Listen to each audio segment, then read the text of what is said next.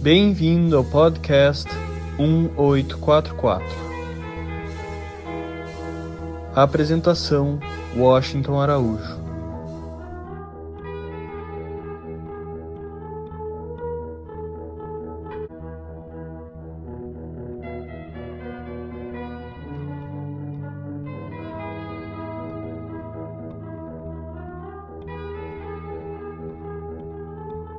Eduardo Vanderlei Brasil, Dudu Brasil. Ele nasceu em 9 de setembro de 1998. É amazonense e tem agora 22 anos de idade. Foi finalista do curso de Publicidade e Propaganda e está cursando licenciatura em Música na Universidade do Estado do Amazonas. Dudu Brasil é filho de Eduardo Nunes Brasil conhecido como Edu do Banjo, e de Ana Cláudia Bessa Vanderlei Brasil. Ele vem de uma família de músicos e sempre demonstrou interesse pela música popular brasileira, especialmente o samba de raiz. Já aos três anos de idade, Dudu Brasil surpreendeu a todos, inclusive os seus pais, durante um evento da família, cantando Garota de Ipanema, do grande Tom Jobim e Vinícius de Moraes. Aos seis anos, Dudu começou a tocar instrumentos de percussão com a ajuda do tio Casqueta e de seu tio Biju, que também são músicos amazonenses. Desinibido, sempre se apresentou nos eventos do colégio em que estudou. Frequentou aulas de piano depois passou a tocar bateria, cavaquinho, violão, nas missas, nos eventos sociais do colégio. Participou então de festas, pagodes de amigos e familiares e já se apresentou em vários programas de rádio e de televisão, tanto no Amazonas quanto na região do Rio e de São Paulo. Participou do CD 33 anos do Carrossel da Saudade, cantando de Noel Rosa com que roupa. Dudu interpretou três músicas também em homenagem a Noel pelos seus 100 anos, e isso foi em fevereiro de 2011. Ele estudou violão e teoria musical no Liceu de Artes Cláudio Santoro, do Amazonas, e desde então, após despertar a atenção do maestro Cláudio Nunes, juntamente com outro músico, Júnior Rodrigues, passou então a realizar um CD com 10 faixas, interpretando o melhor do samba amazonense com algumas músicas inéditas. A entrevista hoje do podcast 1844 é com Dudu Brasil. Bem-vindo, Dudu. Olá, Washington. Poxa, muito obrigado pelo convite. Olá a todos os ouvintes aí do podcast 1844. Aqui é Dudu Brasil. Tenho o maior prazer de estar participando dessa entrevista, desse podcast, contando um pouco sobre mim e do, e do meu trabalho, o trabalho que eu faço aqui no Norte, né? Então, eu nasci em Manaus, Amazonas, ainda resido aqui, né? Aqui, e tenho feito vários trabalhos é, com muitos artistas aqui do Norte e com artistas do Sudeste também, né? Artistas de, de Rio, São Paulo. Tenho feito algumas pontes com pessoas de lá. Qual é a sua formação? Você é um músico profissional, daqueles que sobrevivem com a arte, ou tem alguma outra profissão? Se sim, qual é? A formação musical se deu de forma super natural, porque eu venho de uma, de uma família de sambistas, né? uma família de músicos então, desde pequeno, eu me criei nessa linguagem, né? É, como se aprende a falar, como se aprende a andar. Aqui na Família Brasil se aprende a tocar e a cantar, né? Então, desde pequeno, eu me criei é, nesse meio, né? E aí, é, chegou um certo ponto que eu estava tirando música de ouvido e tal, de forma bem espontânea, bem natural, autodidata, como as pessoas falam, né? É, e aí a minha mãe viu isso, minha mãe é pedagoga, é educadora, Aí ela chegou para mim e falou: É música que você quer? Eu falei: É sim, mãe. Então ela falou: Então você vai ter que estudar música. Você, você vai ter que ser um profissional da música, né? ela me colocou no, no conservatório aqui de Manaus, que é o Liceu de Artes e Ofícios Cláudio Santoro, né? Nesse liceu ensinam música, dança, pintura, né? Enfim. E lá eu tive, eu tive contato com a, com a parte mais teórica da música, né? Teoria musical, leitura de partitura, isso foi em 2013, né? Então lá começou a, a vamos dizer, a parte mais formal do estudo musical, né? Depois disso, eu comecei a, ser convidado por outros artistas aqui de Manaus é, para tocar em shows, né? Para escrever arranjos, né? Para fazer produções musicais, enfim. Então hoje meu trabalho aqui em Manaus é, é de produção musical, né? De escrever arranjos, é, é, tocar em shows, tocar com artistas e meu trabalho solo também, pessoal, que de, de, que solo não tem nada. A gente sempre depende de alguém, né? Sempre depende de alguém para escutar, sempre depende de alguém para nos acompanhar. Então é isso, eu, eu, eu mesclo esse meu trabalho, né? Eu trabalho de acompanhando outros artistas e, e também é, o meu trabalho solo, né? De, de, de carreira solo. Minhas músicas, minhas composições, enfim. Bom, é, hoje eu, eu sou estudante universitário, né? Faço duas faculdades. É, estudo na Universidade do Estado do Amazonas, é a UEA aqui, que é, é eu estudo licenciatura em música, né? E estudo publicidade e propaganda também, né? Então faço essas duas faculdades e junto, junto essas duas áreas, né? Na parte da publicidade eu trabalho muito com jingles publicitários, com spots, com trilhas, né? Trilhas sonoras. Então é, eu trabalho nessas duas áreas é, tanto na publicidade quanto na música, e, e, e na publicidade envolvo a linguagem musical também. Quando é que despertou em você aquele interesse, aquela chama sagrada pela música? Você vem de uma família de músicos, não é isso? Quem foi que mais te influenciou a escolher dominar as artes do violão? Bom, então o interesse pela música se deu de forma bastante natural, como eu havia dito, né? Eu venho de uma família de músicos, de sambistas, né? É, meu tio é músico, meus primos, meu pai, é, meu avô era músico, né? Meu avô Coraci, da família Brasil. É, então eu me criei nesse meio. Eu sempre brinco que não tinha rota de fuga, né? A pessoa quando nasce na família Brasil não tem rota de fuga. Vai ter que, que gostar de música, pelo menos tocar algum instrumento, né? É, então é isso. Eu, eu, vim pela parte mais profissional da coisa, né? Estudei música e tal. Meus primos, meus tios não, encaram a música mais como, como hobby, tem outras profissões, né? E meu interesse pelo violão se deu a partir de um tio chamado Tio Otaizinho, irmão da minha avó, é, que tem um fato muito curioso. Ele era amigo do João Nogueira, né? O grande sambista carioca, enfim. E o João Nogueira, sempre que vinha a Manaus, ia para casa do meu avô, que eu acabei de citar o nome, né? O Coraci e ficava lá, comia peixe, tambaqui, né? É, e, e roda de samba, enfim. E ele tinha um carinho, o João Nogueira tinha um carinho muito grande por esse meu tio, tio Taizinho. E quando eu me interessei pelo violão, né?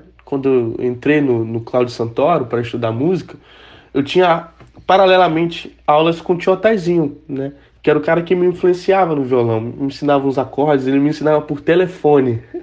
né? É um tio que, que já faleceu, que eu tenho muito carinho por ele e muita saudade. Ele me, me dava aula por telefone, então ele falava: olha, é dedo 1 um na casa 3, dedo 2 na casa 5, não sei o quê. Então ele, ele, ele ia ensinando né, música, é, os acordes por telefone, né? Isso é bem curioso. Então foi esse tio que me despertou o interesse pelo violão. Como foi que surgiu o nome artístico Dudu Brasil? Então, o nome Dudu Brasil surgiu desde pequeno também. É, meu nome é Eduardo, Eduardo Vanderlei Brasil. E, e as pessoas me chamavam de Dudu desde pequeno, né? Dudu, Duduzinho, Edu, os diversos apelidos, né? É, inclusive a casa do meu avô, falando do meu avô Coraci, que, é, que era a casa onde tinha samba, né? A casa do meu avô fica no bairro das Laran... do bairro Parque das Laranjeiras, né? que é um bairro aqui de Manaus. É, e aí, o meu primeiro nome artístico, vamos dizer assim, era Duduzinho das Laranjeiras. que as pessoas me conheciam de lá, né? Do, do Parque das Laranjeiras. Então era Duduzinho das Laranjeiras. É, depois aí decidiram mudar, minha mãe decidiu mudar, meu pai também. Falou, não, coloca o sobrenome Brasil. E tira o Duduzinho, porque tu vai crescer, vai ser Duduzinho, não tem nada a ver. aí ficou Dudu Brasil mesmo, né? Quando e onde foi a sua primeira apresentação profissional como músico, como artista? Bom, então a minha primeira apresentação profissional, eu não sei dizer é, onde foi e como foi, porque desde pequeno eu fui sempre desinibido, entende? É, tem inclusive um caos. É, é, quando eu era pequeno, tinha uns 4 anos de idade, e era sucesso aquela música do Jorge Aragão, logo, logo assim que puder, vou telefonar. Pois é, eu tinha uns 4 anos de idade, e aí eu fui ao supermercado com meu tio meu tio Caio. E aí a gente passeando no supermercado ali e tal, e eu, e eu criança sempre atento a tudo, né? E aí tinha um palhaço com o microfone na mão, é, um cara fantasiado de palhaço com o microfone na mão, é, anunciando as promoções do supermercado, né? Então ele falava ali, é, refrigerante, quatro reais, não sei o quê, sabão em pó, três reais, aquelas coisas todas. E aí eu fiquei olhando para aquilo e, e, puxei o braço do meu tio e falei, tibifone, eu quero tibifone, quero microfone, eu não sabia falar microfone. Né? Eu quero tibifone, eu quero tibifone. Aí ele falou, não, meu filho, o cara tá trabalhando aí, tá, tá dando as promoções. Não, não, mas eu quero, eu quero tibifone, não sei o que, ficava pedindo dele. E aí o meu tio, acho que, não sei, para atender o pedido do, do, sobrinho, né? Foi lá e falou, amigo, por favor, deixa só ele pegar no microfone rapidinho, dê pra ele desligado, não sei o quê. Aí o cara deu o microfone ligado. Eu sei que eu peguei o microfone e comecei a cantar, logo, logo assim que puder, vou telefonar, por enquanto tá. Comecei a cantar no supermercado, todo mundo parou do que tava fazendo, começou, de onde vem essa voz, essa criança, não sei o quê. Uns foram procurando e me encontraram ali no, no no supermercado ali, eu cantando Jorge Aragão, imagina isso, no meu supermercado, uma criança. Aí pessoal tirando foto, não sei o quê. Foi bem engraçado. Então, eu, minha primeira aparição profissional, não sei dizer, mas desde pequeno eu sempre fui desinibido, né? É, can, é, cantando em supermercado, enfim. Quais os músicos, os artistas que fazem seu coração, fazem a sua cabeça, que tocam sua alma, Dudu? Bom, os músicos que me inspiram, nossa, é muito difícil citar nomes, botar na ponta do lápis, porque são muitos, né? Eu sou um cara encantado pela música brasileira, né? E não só pelo samba, pela MPB em geral, né? Então, lá de trás você tem Pixinguinha, né? Ismael Silva, Noel Rosa, Cartola, né? Ido mais para frente Tom Jobim, Vinícius de Moraes, Chico Buarque, Milton Nascimento, né? Aí, poxa, Gilberto Gil, Djavan, Caetano Veloso, né? Elis Regina, Maria Bethânia, Gal Costa, poxa, são muitos, são muitos artistas, né? Muitos artistas, né? É, Jorge Aragão, Arlindo Cruz, Zeca Pagodinho, Recentemente tem, tem o pessoal da Lapa, né, do Rio de Janeiro, que, que tem um trabalho formidável, né? É, Pedro Miranda, Moisés Marques, Alfredo Del Penho, Lenine, João Cavalcante, né? Jorge Versilo. Poxa, são, são muitos artistas, são muitos artistas. Todos esses, de certa forma, me inspiram e, e estão na minha música, né? Estão na minha música. Respondendo a sexta pergunta. Bom, os músicos que me inspiram, nossa, é muito difícil citar nomes, botar na ponta do lápis, porque são muitos, né? Eu sou um cara encantado pela música brasileira, né? E não só pelo samba, pela MPB em geral, né? Então, lá de trás você tem Pixinguinha, né? Ismael Silva, Noel Rosa, Cartola, né? Ido mais para frente Tom Jobim, Vinícius de Moraes, Chico Buarque, Milton Nascimento, né? Aí, poxa, Gilberto Gil, Djavan, Caetano Veloso, né? Elis Regina, Maria Bethânia, Gal Costa, poxa, são muitos, são muitos artistas, né? Muitos artistas, né? É, Jorge Aragão, Arlindo Cruz, Zeca Pagodinho. Recentemente tem, tem o pessoal da Lapa, né, do Rio de Janeiro, que, que tem um trabalho formidável, né? É, Pedro Miranda, Moisés Marques, Alfredo Del Penho, Lenine, João Cavalcante, né? Jorge Versilo. Poxa, são, são muitos artistas. São muitos artistas. Todos esses, de certa forma, me inspiram e, e estão na minha música. Né? Estão na minha música. Não é muito comum a nova safra de artistas brasileiros demonstrar admiração por artistas geniais, mas do passado, como é o caso do nosso grande Noel Rosa. Fale-nos um pouco do Noel. Quais as músicas dele que você mais gosta? Bom, a minha ligação com a Rosa se deu desde pequeno também, né? Nessa época que eu falei dos 4, 5 anos, né? Meu pai tinha uma fita cassete, naquela época era fita cassete, já, já entrando em desuso na época, né? Mas ainda era fita cassete, de uma gravação do Casa de Bamba, com Caetano Veloso e, e Zeca Pagodinho cantando Com Que Roupa, do Noel. E aquela gravação eu escutava direto, direto, né? Tanto que foi uma das primeiras músicas, assim, que, que me chamaram a atenção é, e que eu cantava. Fazia parte do meu repertório de criança, né? Sempre tem, quando você é criança, qual é, canta uma música, qual a música, né? Aí eu tinha, eu tinha três, que era Garota de Ipanema, Com Que Roupa e essa música do, do Aragão, né? Aí foi que o Barraco desabou, eu sempre cantava essas três quando criança. E Noel Rosa me chamou a atenção ali, né? A, foi o primeiro contato que eu tive com a obra dele. É, meu primeiro CD, que foi Encanto Brasileiro, eu gravei uma faixa do Noel. Na verdade, tem um, tem um fato curioso. Os três CDs que eu tenho, né, que eu fiz, é, nos três eu, eu gravei uma obra do Noel, porque tá em domínio público, né? No primeiro CD eu gravei Com Que Roupa, no segundo eu gravei Minha Filosofia do Noel, e no terceiro, esse mais recente, eu gravei Fita Amarela. E no próximo CD que vai vir, eu vou gravar é, Último Desejo, né? Que foi a música que, que pessoal tá gostando aí, se interessou pela, pela, pelo meu trabalho a partir dessa música, né? Então é isso, a minha ligação com o Noel sempre foi muito forte. É, eu era pequeno, meu pai tinha a biografia do Noel, aquela biografia de capa preta, né? O livro do, do João Máximo. E eu ficava folheando ali, aquilo sempre me chamava muita atenção. É, mais para frente, quando eu aprendi a ler, né, sair da alfabetização, dos primeiros livros que eu tive curiosidade de, de ler, de saber da história, foi essa, essa biografia do Noel.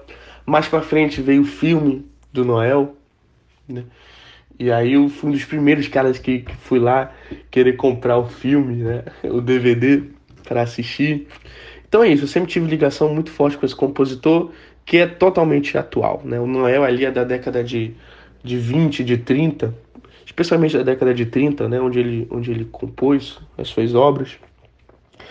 E, e, as obras dele são totalmente atuais. Pô, você vê. E o povo já pergunta sem maldade: onde está a honestidade? Onde está a honestidade? Né? Até hoje a gente se pergunta onde está a honestidade. Né? Então é isso. O, a obra do Noel é, é totalmente atual. Totalmente atual. Se você pudesse voltar no tempo e estivesse lá na Avenida 28 de Setembro, em Vila Isabel, no Rio de Janeiro, e de repente se encontrasse, olha só, com Noel Rosa, o que será que você diria a ele? Essa pergunta tem algo curioso, porque se eu me encontrasse com Noel, o que eu diria a ele, né? Eu fiz uma música quando eu era criança, devia ter uns 14, 13 anos. É, eu compus uma música chamada Sonho com Noel. Essa música entrou no meu segundo CD. Se vocês me permitem, eu vou cantar um, um trechinho da música. É, Sonho com Noel. Um dia eu tive um sonho que era quase real Sonhei que eu era amigo de Noel, um senhor de pele mais clara, dizendo que eu era o cara, o qual eu em você me encarnara. Me convidou para uma roda de samba que existe em Vila Isabel, mas Senhor Noel, eu não tenho roupa. Com isso eu lhe pergunto, com que roupa eu vou ao samba que você me convidou? Ao samba que você me convidou. Conversa de botiquim, mulatas e lourinhas de Noel sorrindo com as suas pastorinhas pegou o violão e cantou uma canção, a chamando de feitio de oração. Desculpe, poeta da vila, agora tenho que acordar meu último desejo. Você não pode negar. Adeus, adeus, adeus e muito obrigado. Foi um sonho de um perro apaixonado. Desculpe, Wilson Batista. A briga foi você quem quis. E o teu feitiço foi palpite infeliz. O teu feitiço foi palpite infeliz. O teu feitiço foi palpite infeliz. Valeu. Maneiro, né? Foi um sonho que eu, que eu compus uma música com ele, né? Ali no Botequim. E a música tem várias citações é, da obra dele, né? Então é bem curioso isso. Dê uma canja aí pra gente. Ou melhor, nos presenteie a todos os ouvintes do podcast com uma música do Noel. Pode ser? Claro que sim, então eu vou cantar uma música do Noel, Com Que Roupa, uma das primeiras que eu aprendi. Uma música super atual também. Agora eu vou mudar minha conduta. Eu vou à luta, pois eu quero me aprumar. Eu vou tratar você com a força bruta pra poder me reabilitar. Pois essa vida não está sopa. E eu pergunto com que roupa e com que roupa que eu vou pro samba que você me convidou. Com que roupa que eu vou pro samba que você me convidou. Agora já não ando mais fagueiro, pois o dinheiro não tá fácil de arrumar. Não tá fácil não. Mesmo eu sendo um cabra trapaceiro, eu não consigo ter nem pra gastar. Eu já corri de vento em puta. E eu pergunto com que roupa e com que roupa que eu vou pro samba que você me convidou. Que roupa que eu vou pro samba que você me convidou. Pro samba que você me convidou. Pro samba que você me convidou.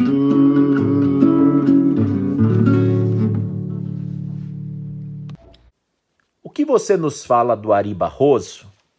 Ari Barroso é um compositor genial, né? É um compositor legitimamente brasileiro, né? O cara que fala da sua raiz, fala do Brasil, tanto que tem é, tem uma categoria do samba chamada samba exaltação, né? Que é o samba que exalta, né? O Brasil e o, e o, e o, e o Ari Barroso foi pioneiro nisso, né? No samba de exaltação da, das terras brasileiras. Tanto que tem um fato curioso. É, Ari Barroso compôs vários sambas de homenagem à Bahia, né? Compôs na Baixa do Sapateiro. É, isso tudo sem nunca ter conhecido a Bahia, sem nunca ter ido à Bahia, sem nunca ter visitado, sem nunca ter pisado em solo baiano. E no dia 2 de dezembro, que foi o dia que ele pisou em Salvador, é, se decretou ali Dia Nacional do Samba. Então hoje a gente comemora, no dia 2 de dezembro, Dia Nacional do Samba. Se deve ao fato de Ari Barroso ter pisado em solo baiano. Muito curioso isso, né? Na Baixa do Sapateiro eu encontrei um dia a morena mais charmosa da Bahia. Pedi um beijo, não deu. Um abraço sorriu. Pedi-lhe a mão, não quis dar. Fugiu. Bahia, terra da felicidade, morena. Eu ando louco de saudade, meu senhor do bom fim. Arranje uma morena igualzinha pra mim. Genial, né, cara? E do Lupicínio Rodrigues, o que, que você conhece da obra desse magistral artista, desse grande compositor brasileiro? Lupicínio Rodrigues, conheço boa parte da obra dele, né? É o famoso compositor de dor de cotovelo, né? Se hoje o pessoal sertanejo canta a sofrência, é porque não conheceu a obra do, do Lupicínio, né? Tem muita coisa bonita nele. Deixa eu ver. Você sabe o que é ter um amor, meu senhor? Ter loucuras por uma mulher. E depois encontrar esse amor, meu senhor, nos braços de outro qualquer. Você sabe o que é ter um amor, meu senhor? E por ele quase morrer. E depois encontrar em um braço que nem um pedaço do meu pode ser. A pessoa com nervos de aço, sem sangue nas veias e sem coração. Mas não sei se passando o que eu passo talvez não lhes venham qualquer reação. Eu não sei se o que trago no peito é ciúme ou desfeito, amizade ou horror. Eu só sinto que quando a vejo, me dá um desejo de morte ou de dor.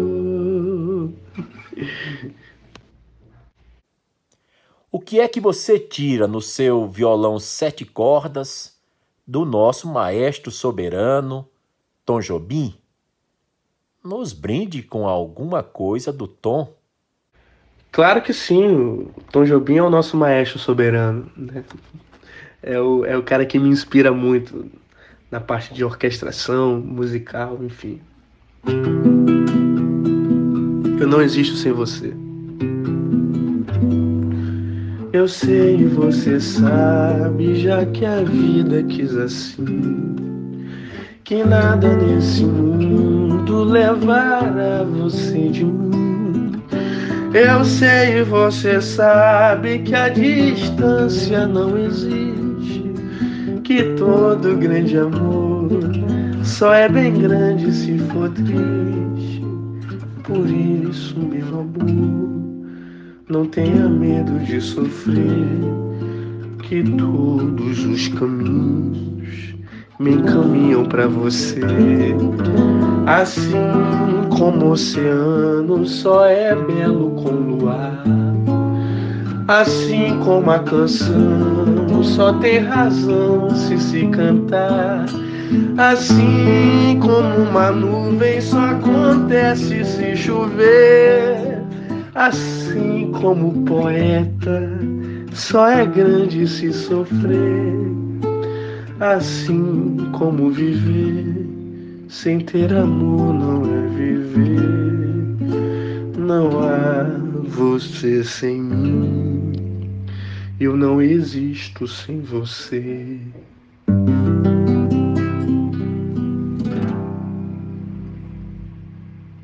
Que idade você tinha, Dudu, quando compôs a sua primeira música? Qual era o nome dessa música? Pode nos mostrar alguns de seus versos? Bom, a minha primeira composição surgiu, acredito que eu deveria ter uns 13 anos, 14 anos de idade, foi quando eu lancei o meu segundo CD. O meu segundo CD é intitulado Filho de Bamba. É, bamba é um termo muito usado no samba, né, que significa é, um perito no assunto, né, um, um, conhecedor da matéria, né, um bamba, né, alguém que, que conhece o samba, conhece né, a linguagem. É, e, e, e, a música é Filho de Bamba, exatamente o nome da música. Deixa eu ver se eu me lembro dela. É. Como um tantã bate o meu coração no compasso do meu samba. Sou filho de Bamba, mantenho a tradição. Vou de cavaco, de pandeiro e violão. Essa música ainda fala um pouco da história, né? A, história que eu, que eu havia contado no segundo bloco, é, na casa do meu avô, né? Que, que era um samba. E essa música conta essa história, né? Essa história do, da família Brasil. É, a história do samba da família Brasil, né? Os primeiros, primeira estrofe. Tudo começou no quintal da casa do meu avô. Aos domingos os amigos se juntavam, os poetas exaltavam para versar em alto astral. Era música de boa qualidade, partideiros à vontade, com o mesmo ideal. Na cadência de um surdo de primeira, puxa logo essa cadeira, vem cantar no meu quintal. Legal, né? Você a gente vê logo, tem aquela alma de poeta enluarado. Afinal, todo artista, antes de tudo, é um poeta. Você já compôs poesia? Bom, eu nunca compus poesia. Poesia propriamente dita, assim, de sentar na cadeira, papel e caneta e escrever uma poesia. Porque o, o meu modo de expressão sempre foi a música, né? Então, quando eu tinha alguma ideia, ela surgia a letra, a melodia e a harmonia junto. Então é, então virava música. Mas eu tenho uma ligação muito forte com os poetas. Eu tenho um tio que, que é poeta, Zé Cacirino aqui em Manaus, e muitas das vezes ele manda é, poesias e poesias maravilhosas. E eu, eu me sinto no desafio de, de musicá-las, né? Então aí eu, eu crio harmonia e melodia para as poesias dele. E, e tem essa ligação muito forte também. Tem outros poetas que, que são meus parceiros musicais. Francisco Buarque de Holanda, compositor, músico, escritor, ganhador do cobiçado Prêmio Camões de Literatura.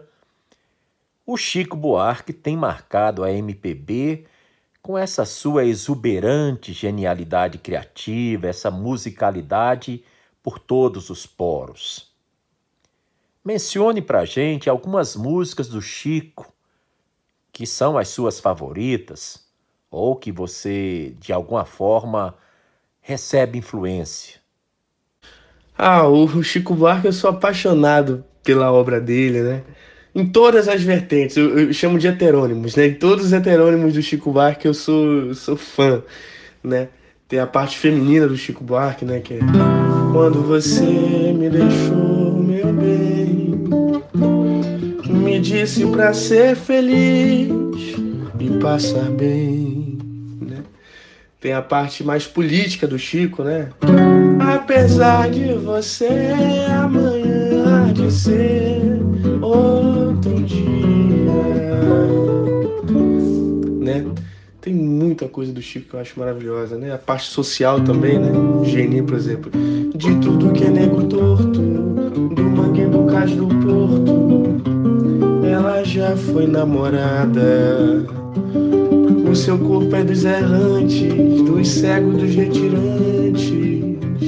É de quem não tem mais nada genial, né?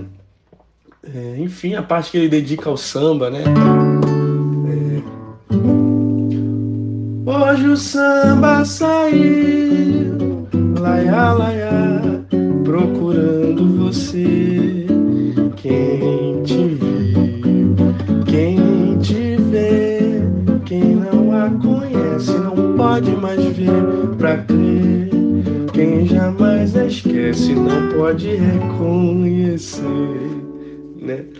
É, ele é genial, né? O Chico é um cara que, que andou por todas as vertentes da música, né? Sem, sem limites, sem barreiras, né? Muita coisa do Chico é linda, né? Tem a, eu considero aulas de harmonia musical também, né? por exemplo, parcerias com Tom, né? Ah, se já perdemos a noção da hora, se juntos já jogamos tudo fora, me explica agora como é de partir, né? É maravilhoso, a obra do Chico é formidável, tanto as músicas quanto, quanto os livros, né? Li boa parte da, da literatura do Chico também. Genial. Fazer música na academia, na universidade, está no seu horizonte? Quer dizer, dar aula de música, criar partituras, quem sabe até seguir a carreira como maestro?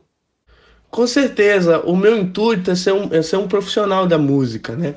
tanto na parte de, de produção musical, né, em estúdios gravando, quanto nessa parte mais acadêmica, né, de se tornar um maestro, né, de, de, enfim, eu pretendo fazer doutorado em música, né, ser um profissional da área mesmo, além de ficar no palco que é que é a minha paixão, né, adoro estar tá, tá no palco tocando, cantando com o público, né, isso aí, é, isso aí é o que é a nossa força motriz, né.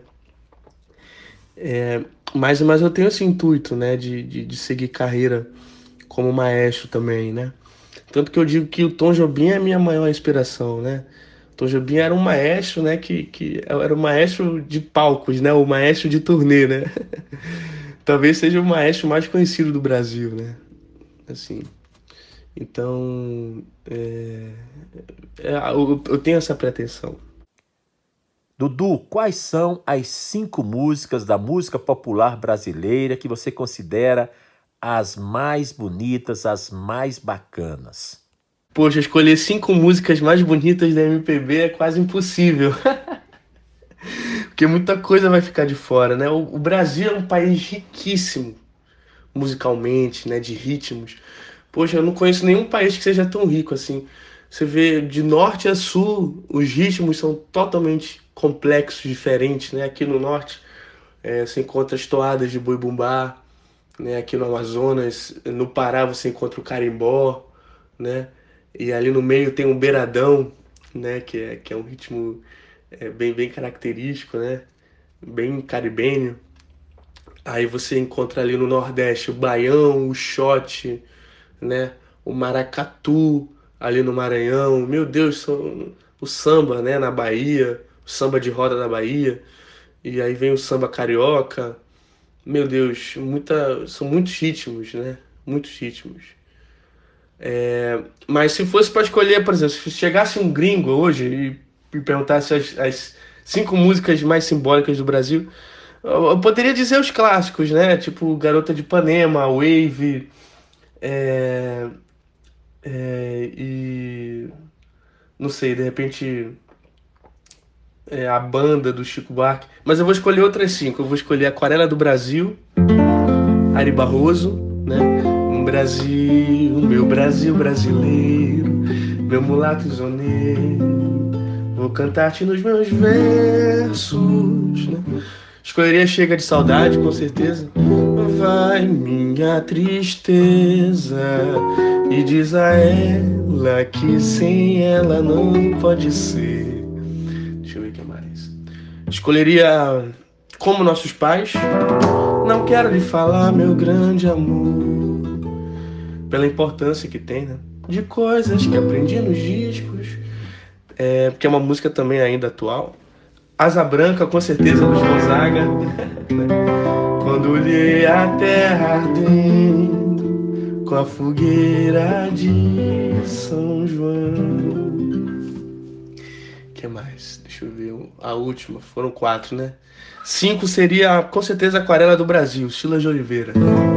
Vejam essa maravilha de cenário.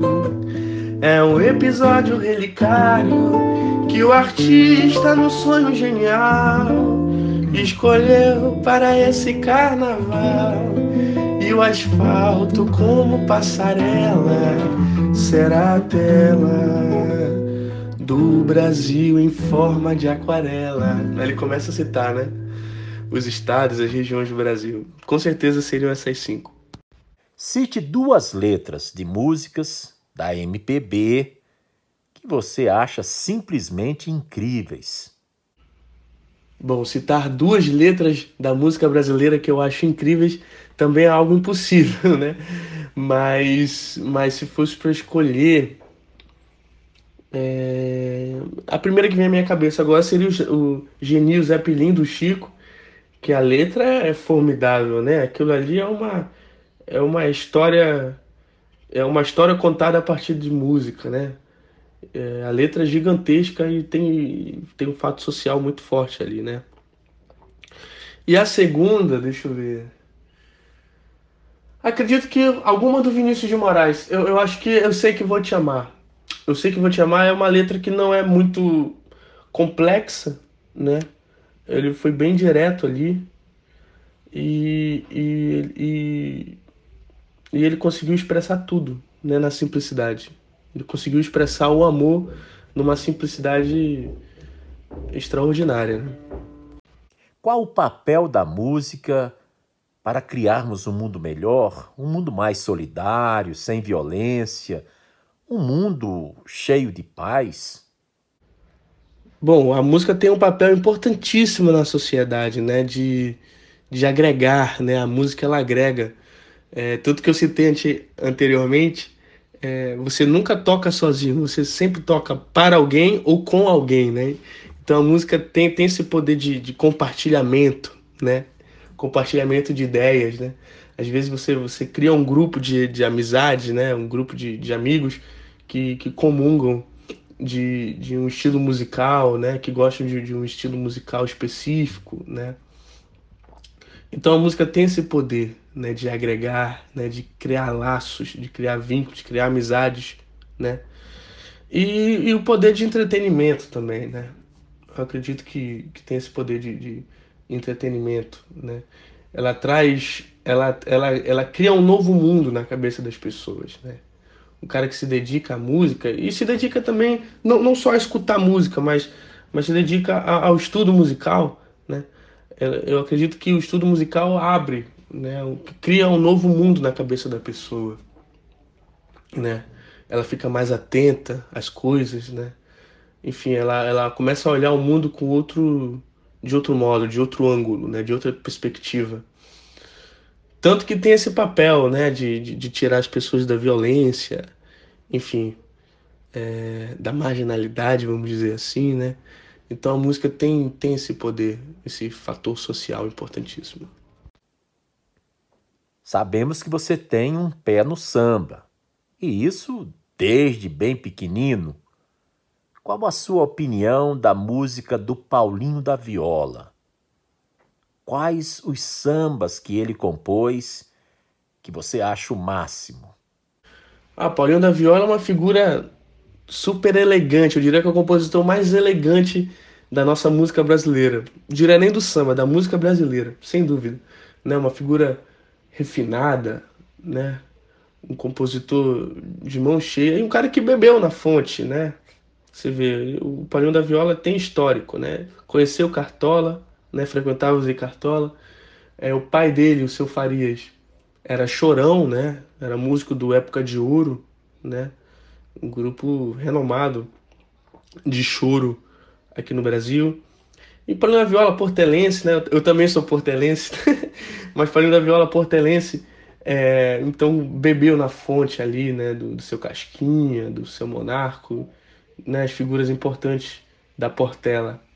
Paulinho da Viola, sem dúvida, é uma figura importantíssima para nossa música. Tem, um, tem uma história curiosa, isso é, isso é bem interessante. Eu li num livro que foi na década de 70, o Paulinho da Viola, Paulinho da Viola era vizinho de porta do, do Caetano Veloso. Né? E aí o, o, o Caetano criou a música Tropicália, né? Que era, que era a música que, enfim, que era revolucionária para época, né? E aí ele bateu na porta do Paulinho e falou: Paulinho, tem uma música nova aqui, queria te mostrar para ver o que, que você acha. Aí o Caetano cantou a música, né, Tropicália. O Paulinho ficou escutando aquilo. Aí parou, o Caetano perguntou: O que, que você achou? Aí o Paulinho disse: Eu não sei se eu gostei, mas com certeza é diferente de tudo aquilo que eu já ouvi antes. Veja só que elegância, né? O Paulinho é uma figura extraordinária. Bom, então meus sambas preferidos do Paulinho, sem dúvida. Ah, tem esse aqui que ele fez em homenagem à Mangueira, que inclusive tem uma outra história interessantíssima. Ele fez esse samba em homenagem à Mangueira, né? Vista assim do alto, mas parece um céu no chão. Sei lá. Em Mangueira, poesia feito mar se alastrou e a beleza do lugar. Ele fez esse samba em homenagem à Mangueira. E ele é portelense. E os portelenses da antiga ficaram super chateados. Pô, como é que você faz um samba pra Mangueira? Um samba que, que virou hino, inclusive, na Mangueira. E você não faz um samba de no mesmo nível para Portela, agora você tem essa obrigação de fazer um, samba em homenagem a Portela. Aí ele compôs esse outro samba que também é ontológico, né? Se um dia meu coração for consultado para saber se andou errado, olha que letra. Será difícil negar. Se um dia meu coração for consultado para saber se andou errado, será difícil negar. Poxa, esse samba já diz tudo, né? Já diz tudo sobre essa história. Ah, mas tem muitos sambas do, do, do Paulinho que são ontológicos, né? Por exemplo, canto pra dizer que no meu coração já não mais se agitam as ondas de uma paixão, né? Tem outro samba dele super com cunho social, que eu acredito que, que participou de festival também. Que é. Olá, como vai? Eu vou indo e você, tudo bem? Tudo bem, eu vou indo pegar meu lugar no futuro e você. Tudo bem, eu vou indo em busca de um sonho tranquilo. Quem sabe? Quanto tempo, pois é, quanto tempo, né? Poxa, Paulinho é genial. Quais são os seus escritores, os seus poetas preferidos? Poetas favoritos? Nossa, tem muitos. É, Carlos Drummond de Andrade, sem dúvida, eu sou apaixonado por esse poeta. Desde pequeno, papai, papai cantava é, para mim e agora, José, a festa acabou, a luz apagou, o povo sumiu, a noite esfriou. E agora, José, papai cantava pra mim. Carlos Drummond é, é genial. É, deixa eu ver aqui mais. Cecília Meirelles, né? Uma, nossa, uma poetisa formidável. Vinícius de Moraes, é um poeta também que eu sou apaixonado. Né? Nossa, tem tantos poetas brasileiros.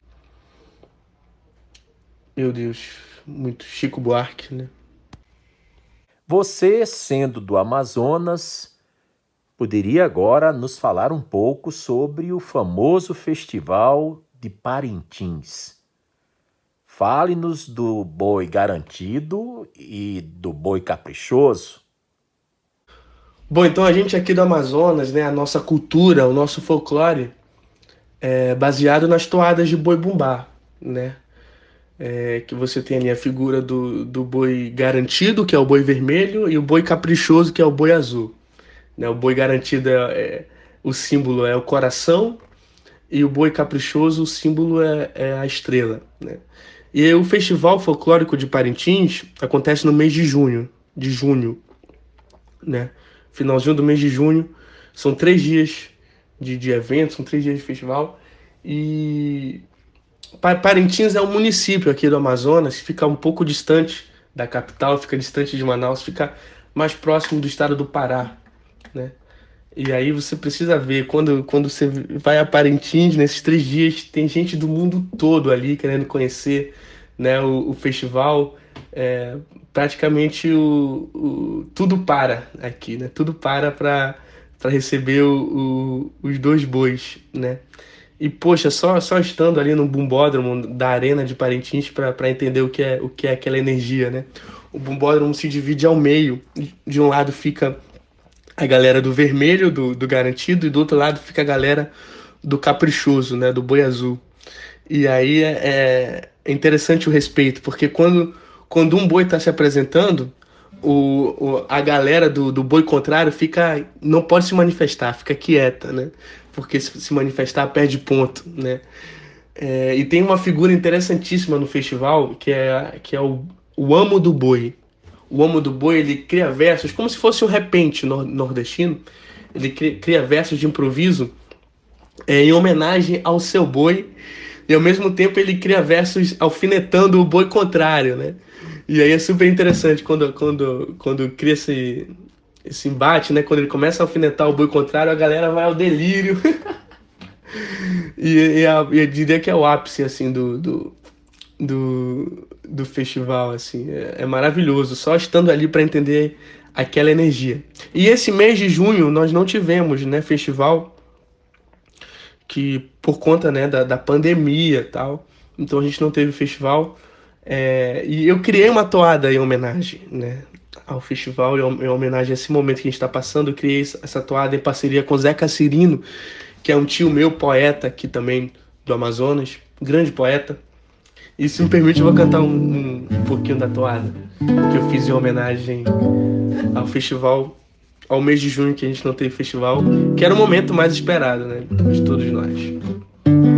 A galera não vai balançar, nesse mês não tem boi bumbá, mas não chore, meu vaqueiro, que o tempo passa ligeiro. Canta pra gente, meu amo, canta pro meu boi de pano que a estrela vai brilhar, coração volta a pulsar, larará, e a toada desse ano será pura em oração, pedindo fé sem engano que restaure a tradição. E nesse mesmo compasso, afaste da gente essa dor, traga de novo o abraço minha santa, trago amor. Nossa Senhora que protege Parintins, enche a arena outra vez, como a gente sempre fez. Nossa Senhora, boi tá vivo, não morreu. Sei que gostas desse boi, mas ninguém gosta mais do que eu. Nossa Senhora, que protege Parintins. Enche a arena outra vez, como a gente sempre fez. Nossa Senhora, boi tá vivo, não morreu. Sei que gostas desse boi, mas ninguém gosta mais do que eu. Dudu Brasil, nesses tempos atravessados, esquisitíssimos, do coronavírus, do Covid-19, nós vemos, infelizmente, uma grande massa de artistas sofrendo um bocado com a falta de trabalho.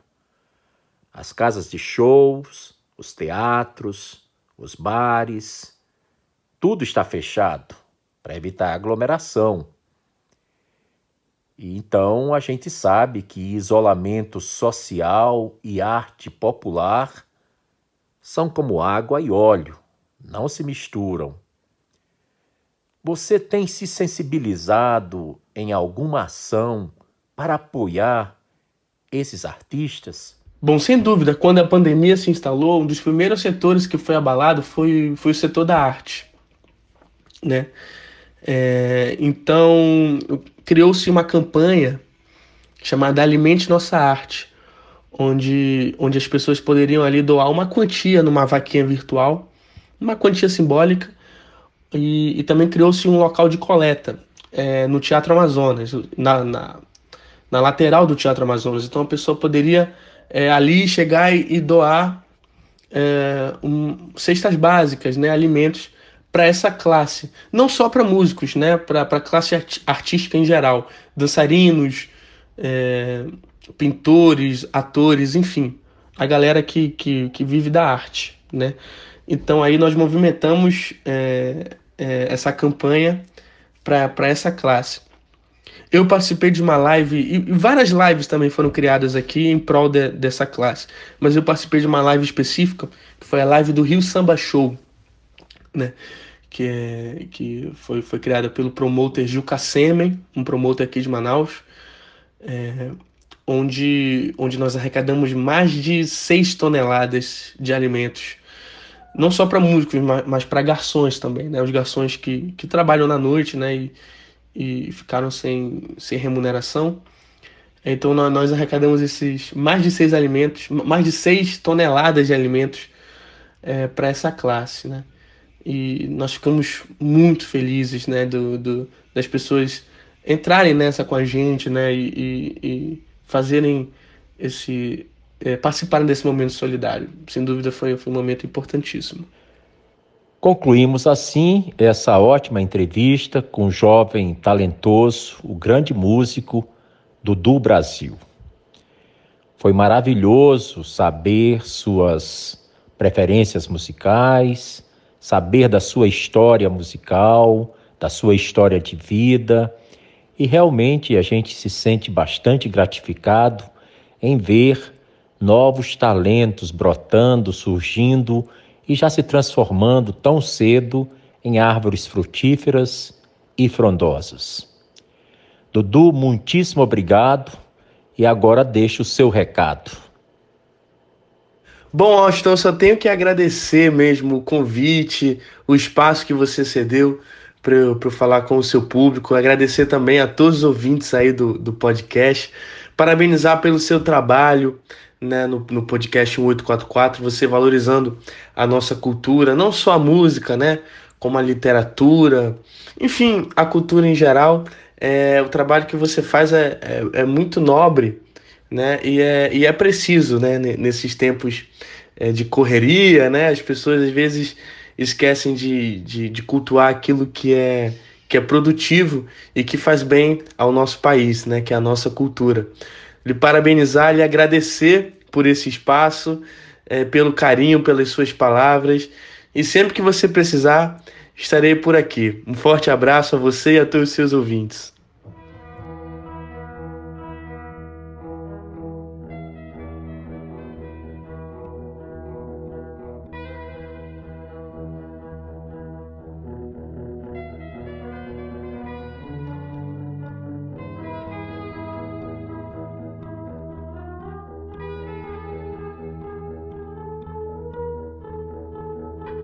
Você acabou de ouvir mais um episódio do podcast 1844. Agradecemos sua audiência e lhe convidamos para ouvir nosso próximo episódio semanal. Apresentação e comentários: Washington Araújo. Trilha musical composta por Ian Garbinato. Vinhetas: Diogo Garbinato.